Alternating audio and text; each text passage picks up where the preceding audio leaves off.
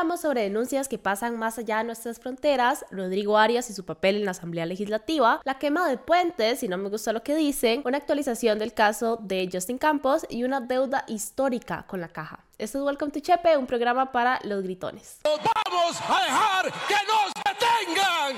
¡Que viva la anexión! ¡Que viva Guanacaste! ¡Y que viva! ¡Que viva! ¡Que viva Costa Rica! No, suave, ese, ese no. Hay gente que dice que no tienden puentes. Yo no quiero tender puentes al infierno, ni con filibusteros. Por algo lo contrataron, dicen unos. Pero antes de entrar en berrinches, recuerden que pueden escuchar y ver todos los episodios de Welcome to Chepe en Spotify, además de todas las otras plataformas de podcast y que nos pueden ver en YouTube todos los sábados. También recuerden que si les gusta lo que hacemos aquí, ustedes son los que pueden ayudar a que esto siga sucediendo semana a semana, suscribiéndose en patreon.com slash no pasa nada oficial y así se aseguran de tenernos aquí para el rato. También recuerden que la otra mejor forma de seguir compartiendo todos estos episodios, más lleguemos al número uno noticias en YouTube y Spotify para Chepe. Ya, como, en serio, metámonos en la vara. Aunque sean boomers quejándose, aquí no discriminamos, pero que lo vean. Ahora sí, podemos comenzar fuerte con los típicos discursos que parecen gustarles a los políticos de nuestro país. ¡Que nos detengan! No, no, ese es el viejo, no podemos ser así. Estamos hablando del nuevo. Yo no quiero tender puentes al infierno. Sí, ese, porque Rodrigo Chávez le agregó a esta gran efusión unas afirmaciones muy interesantes durante uno de sus discursos conmemorativos al aniversario de la batalla de Rivas. Ni con filibusteros, prefiero volarlos. Durante el discurso, Chávez prefirió no aclarar a quiénes específicamente se refería con filibusteros y más adelante, cuando le preguntaron en la conferencia de prensa, de nuevo prefirió no referirse al tema. Nos quedan filibusteros muchos. Ustedes los conocen. Yo no tengo que decirles quiénes son, pero los vamos a derrotar. Ya hemos derrotado muchos. Sin embargo, quizás no dio nombres específicos, pero mencionó que había que tener fuego en alto hacia los mesones donde hay filibusteros. Antes de seguir, resulta interesante aclararle al presidente qué exactamente es o fue un filibustero, porque originalmente un filibustero era un pirata. Más adelante se refirió a filibusteros como aventureros militares interesados en el saqueo, pero claro que en el léxico costarricense lo entendemos como un mercenario extranjero que pretende conquistar Costa Rica, puntualmente refiriéndose a William Walker, lo cual resulta total y completamente dramático e hiperbólico cuando contextualizamos que lo que el presidente, según leemos por comentarios de después y de su aclaradora en jefe, Pilar Cisneros, dijeron son grupos como los monopolios privados, los mandos medios y corruptos. Pero esta definición se torna aún más ridícula cuando agregó de nuevo que no iba a decir a quiénes se refería específicamente, pero que no crearía puentes con partidos políticos que ustedes conocen. Es decir, para el presidente un filibustero es un partido político que se oponga a él, porque él es la patria. ¿Quién lo dijo mejor? Chávez o Luis XIV. El Estado soy yo. Pero resulta que no, porque vivimos en democracia y como nadie es el dueño absoluto de la verdad, es necesario tener debate y tener contrapartes. Y es que ni siquiera lo digo yo, lo dice Rodrigo Arias. Eso es democracia. En un audio que compartió Amelia Rueda, el actual presidente legislativo, comentó que en el ADN de él estaba una política de comunicación, más bien tender puentes a la persona que piensa diferente para buscar coincidencias, porque, y cito, Buscar coincidencias es parte de la esencia de gobernar. Y una vez más, aquí somos parte de los sorprendidos de que sea Rodrigo Arias el que suene más coherente en todo esto. Pero más que eso, hay que sacar de lado que Rodrigo Arias es del PLN, porque igual a ustedes, un discurso de dinamitar puentes con grupos políticos que tras de todo los describe como personas que obstruyen, o sea, que son la oposición, no les resulta primero familiar con otros países vecinos que tal vez no la están pasando tan bien con la democracia, pero segundo, no les resulta peligroso. Esa es la gracia de que existan tantos, pero tantos partidos políticos hoy en día, para que tengan distintas ideas, distintas formas de ver las cosas, porque al final la persona que a mí me representa puede ser que a la persona de Guanacaste o a la persona de Limón o a la persona de Punta Arenas no le represente. Igual puede ser que la persona que representa a las personas jóvenes no representa a los adultos mayores, por ejemplo. Pero por eso la asamblea no la gana un partido político, por eso hay en este caso seis diferentes partidos y no es lo más sencillo para tomar decisiones cuando hay tantas opiniones y tantas ideologías, pero ese es, ese es todo el punto, por eso vale la pena. Hay que recordar que si existe un partido político que tiene voz, es porque esa voz está representando a un grupo de personas. Entonces pensar en quemar estos puentes, como que no, así no funciona. Todo esto sin siquiera mencionar que está uniendo en el mismo grupo problemáticas gigantes como la pobreza y el narcotráfico con grupos sociales como partidos políticos todos podemos ver el problema de meterlos a ellos mismos en una bolsa, ¿verdad? Inclusive otras figuras de partidos políticos han alzado la voz. Katia Rivera del PLN, Vanessa Castro del PUSC, Jonathan Acuña del Frente Amplio recuerdan la importancia del diálogo y la comunicación para la política.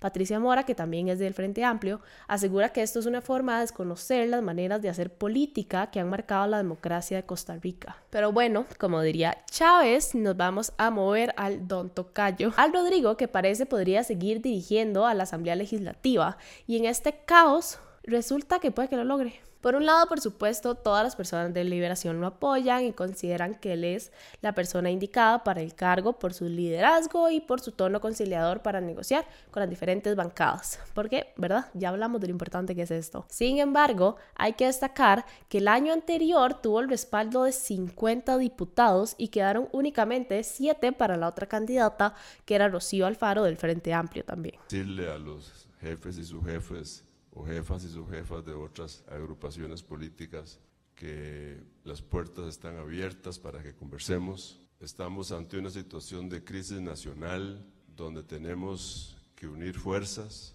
Arias rescató que le va a dar prioridad a aprobar la legislación para darle a los organismos policiales del país toda la fortaleza, las armas y los instrumentos para que, y cito, parar este flagelo que nos está asfixiando con la criminalidad y la drogadicción, que ya hemos hablado mucho de esta problemática. También mencionó otras tres áreas de interés o de prioridad que tendría él en caso de ser electo. Se las menciono por encimita para que sepan un poco. La primera es el crecimiento de la economía costarricense, un proyecto de ley que presentó que busca crear una pensión que al menos supere la línea de pobreza. Y finalmente terminó con el tema de la educación y el buscar este cierre de brechas que existen en esta área, impulsando la generación de conectividad. Delfino también agregó un dato súper interesante de los registros que llevan ellos de la Asamblea y es que Arias asiste al 89% de las sesiones del plenario y ha participado en el 76.5% de las votaciones registradas y no registra gasto por uso de gasolina ni de vehículos para giras o viajes al extranjero. Pero bueno, ya veremos que sucede el primero de mayo, que se hace la votación en la asamblea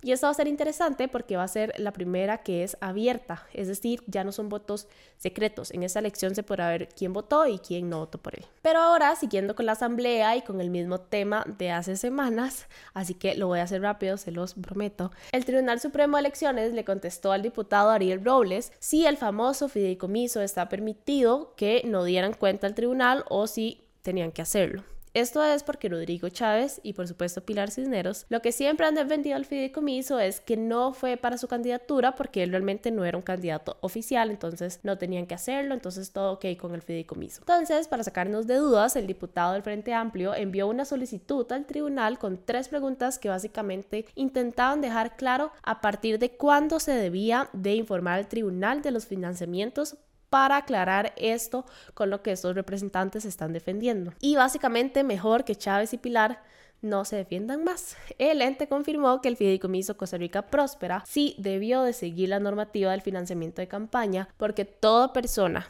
precandidata oficializada o candidata electa debe seguir los procesos que se establecen en el reglamento. Ahora, el Tribunal Supremo de Elecciones no es un ente jurídico, por lo cual ellos no pueden dar una condena y estamos a la espera de lo que dice el Poder Judicial. Sin embargo, recordemos que si ellos están de acuerdo, eso significa que las personas que estuvieron involucradas en ese fideicomiso se enfrentarían a un delito penado con hasta 5 años de cárcel y multas. Y en esa lista están personas como el presidente, el vicepresidente, miembros del Ejecutivo y diputados.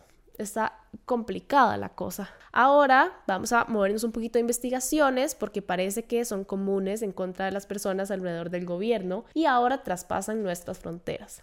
Mayuli Ortega Guzmán es una funcionaria de Casa Presidencial que fue denunciada en el 2017 por una falsificación de documentos en México. Primero, para que entiendan un poquito la relevancia de esta persona, como ya les mencioné, es funcionaria actual de Casa Presidencial y forma parte de las personas de confianza de Chávez. No se sabe gran cosa de sus funciones, pero trabaja en la oficina de enlace territorial como una secretaria. Ella ha mencionado anteriormente que recibe llamadas, correos y que incluso sirve café. Sin embargo, eso no es lo único por lo que es reconocida. Es muy interesante porque esta misma persona que trabaja como personal de confianza en Casa Presidencial atendiendo llamadas, es la presidenta del partido Pueblo Soberano. Si no saben cuál es, es el partido que fundaron el año pasado para dar continuidad al gobierno de Chávez. Ella también trabajó previamente como subdirectora general de la campaña de Chávez y además fue la asistente de Calixto Chávez, que es una de las personas implicadas en el famoso fideicomiso del que ya hablamos, este fantasma de la campaña de Chávez. Y para cerrar con broche de oro, por lo menos en su papel aquí en nuestras fronteras, Ortega estuvo envuelta también en la investigación del pago a troles que se llevó a cabo a principios de año. Alberto Vargas, que es el administrador de la página Troll, afirmó que Ortega le hizo un pago de 100 mil colones para hacer publicaciones a favor del gobierno y también para hablar bien de este nuevo partido del que ella es presidenta. Ella dijo en su momento en sus redes sociales que no que jamás, que ella nunca ha hecho este tipo de cosas, que, y cito, manipule la verdad o incite a la mentira porque no cree en ese tipo de cosas. En cambio, cree en el trabajo honesto. ¿Les gustó? Bueno, 23 días después dijo que, ups, que no era cierto. No, pero en serio, dijo que ella sí había realizado el pago al troll como un favor para una amiga, que no dijo quién era la amiga, por supuesto. Eso como un poco de contexto para que vean el papel que ella tiene en la política costarricense. Por otro lado, en la política mexicana, el en su momento esposo de Ortega, Wenceslao Santiago, era un político que llegó a ser alcalde de Tecolutla y que tuvo a su esposa de la mano en el gobierno siendo la presidenta del Sistema Municipal de Desarrollo Integral. La Nación explicó que quienes la conocieron la describieron como hábil para los negocios y opinadora en las inversiones del esposo y que siempre estaba cerca del esposo y del gobernador de Veracruz, que era Javier Duarte, quien actualmente está preso por corrupción y tiene un juicio por delitos de lesa humanidad. Y fue en el 2017 cuando Santiago fue a buscar su reelección a esta misma alcaldía en la que estaba, pero no fue capaz de lanzarse por X cosas, por lo que enviaron a Mayuli Ortega a la candidatura. Y fue en ese momento cuando, al parecer, Ortega entregó la documentación falsa declarando que ella era mexicana y por ende que estaba en capacidad de ser candidata, mostraron numerosas evidencias demostrando que ella en efecto no es mexicana y en cambio que es costarricense y por lo tanto que le es imposible buscar este cargo en México. A inicios de año, Ortega tuvo que asistir a la comparecencia por estos pagos de troles que hablábamos y durante esta se le cuestionó por esta denuncia, pero ella decidió sorprendentemente no responder. Sin embargo, presentó un documento súper oficial en el que presuntamente queda absuelta de la investigación. Sin embargo, el papel no está apostillado.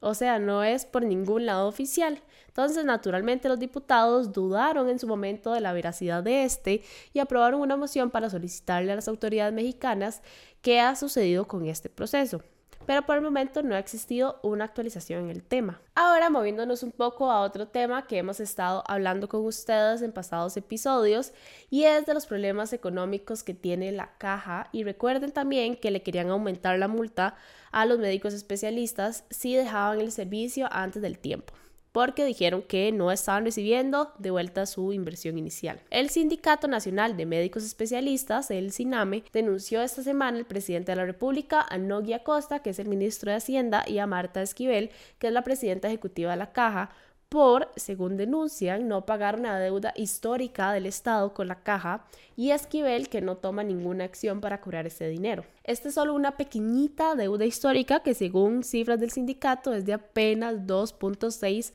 billones de colones. La deuda básicamente nace de cuando se realizó hace muchos años el cambio de la atención en salud de primer nivel del Ministerio de Salud a la caja, porque el gobierno dijo que hicieran este cambio siempre y cuando el gobierno girara los recursos a la caja, pero no ha sucedido como se estableció y fue sumando y sumando más bien hasta esto que tenemos el día de hoy.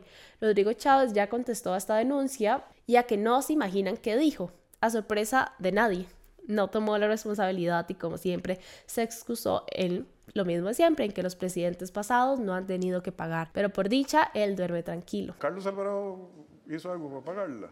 Luis Guillermo Solís, doña Laura Chinchilla, don Oscar Arias. Ok, bueno, en algún momento hay que ponerle el cascabel al gato. Eh, entonces, no he leído la acusación, nada más de lo que algunos medios de prensa cubren. Eh, Chávez acusado penalmente. Viera que hoy en la noche yo duermo tranquilo con eso. Pero, o sea, nadie está diciendo que es culpa de él. Sin embargo, eso no quita que lo tengan que arreglar, como que así, así no funciona ser presidente. Si usted no lo rompe, igual lo tiene que arreglar. Por otro lado, el ministro no ha hablado de esta denuncia en particular por el momento, pero de fijo está súper anuente hacerse cargo, sobre todo tomando en cuenta cuando hace un mes se negó a girar los casi 26 mil millones de colones que la Asamblea aprobó en el presupuesto 2023 para transferirlo a la caja pensando en esa deuda histórica. Acosta dijo que sí era una obligación, pero que no iba a suceder. Y ok, o sea, no pueden pagar los 2.6 billones de un día para otro. El presidente menciona que habría que, y cito, desvestir un santo para vestir a otro. O sea, que quebrarían otras instituciones para pagar esta deuda. Claro, es bastante dinero, pero entonces, ¿qué se va a hacer o qué? Porque dijo que 2.6 billones era muchísimo, pero que los 26 mil millones eran una gota de agua en una plancha. Y bueno, ya con todo lo que hemos visto del gobierno, hoy podemos cerrar con una pequeña actualización del caso de Justin Campos, y es que el Tribunal de Ética de la Fed Fútbol anunció que abrió un proceso de investigación contra el técnico por la denuncia de la Pro. Al ser una investigación abierta, no hay mucha más información que puedan dar, pero por lo menos se sabe que la federación continuará con este proceso. Los abogados de Campos se encuentran satisfechos de tener un proceso en donde puedan defenderse y demás. También dijeron que estaban muy satisfechos después de la audiencia de Jabón East porque afirman que el jugador explicó que él nunca escuchó los comentarios por su cuenta. También anunciaron que tomarían medidas penales en caso de que se descubriera que los testigos mintieron en su comparecencia.